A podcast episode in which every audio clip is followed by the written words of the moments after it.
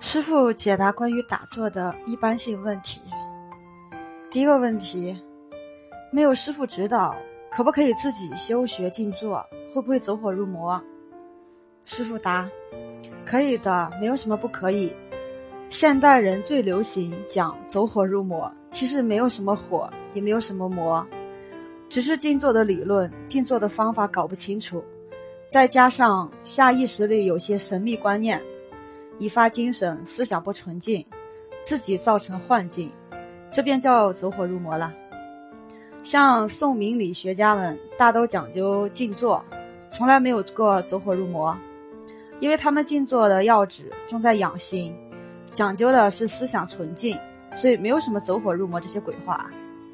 第二个问题，是不是在道堂才能静坐？静坐是否一定要烧香、穿法衣再入座？师傅答：不一定，随便哪里都可以做，无处不可做，哪里都可以做，什么衣服都可以，什么形式都可以。静坐是共法。第三个问题，有家庭儿女，为生活奔波忙碌的人，可不可以静坐？师傅答：当然可以啊，静坐是最好的休息。第四，生理上天生有病或肢体残障，可不可以学静坐？姿势不能完全达到标准，有没有问题？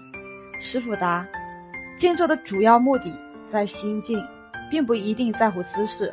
心静了就是静坐，所以当然可以的。第五个问题：静坐可不可以使身体恢复健康？师傅答：可以。第六个问题：过度疲劳犯困的时候可不可以静坐？师傅答：疲倦想睡的时候，静坐是休息。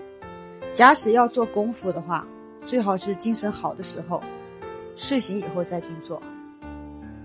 第七，静坐是不是一定要吃素？在家人吃荤可不可以静坐啊？师傅答都可以。第八，感冒生病时可不可以静坐？答，当然可以，感冒生病会好的更快一些。第九，很嘈杂的工作环环境可不可以静坐？师傅答可以静。不一定要静坐，在嘈杂环境里摆出静坐盘腿姿势，人家看你是怪象。其实心静在哪里都可以的。第十，怀孕的人可不可以静坐？师傅答可以，可是没有练过盘腿的孕妇最好不要盘腿静坐。怀孕以前有盘腿习惯的人当然可以盘腿，这都没有关系的。第十一，有精神病的人，包括先天及后天受环境影响。呃，可不可以静坐？静坐后对他有没有帮助？师傅答：这个要看情形，也需要有人辅导。理论上，静坐对精神病者绝对有好处，但是没有适当的人照顾辅导，有时候反而引起他更多的幻想，这样不太好。第十二，静坐的人可不可以常喝冰水？答：看习惯而定，依照养生之道，最好是少喝为妙。第十三。吃饱后可否立即静坐？答：初学静坐的人刚刚吃饱不能静坐，因为肠胃正忙着消化，不适合静坐。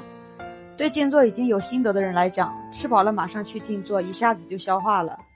初学的人最好吃饱以后休息半个钟头到四十分钟以上，然后再静坐。至于肚子饿的时候可不可以静坐？初学的人最好是不要太饱，也不要太饿吧。第十四，不洗脸不漱口可以静坐吗？师傅答：静坐同这些琐事关系不大，暂不讨论，免得浪费时间。第十五，小孩子可不可以静坐？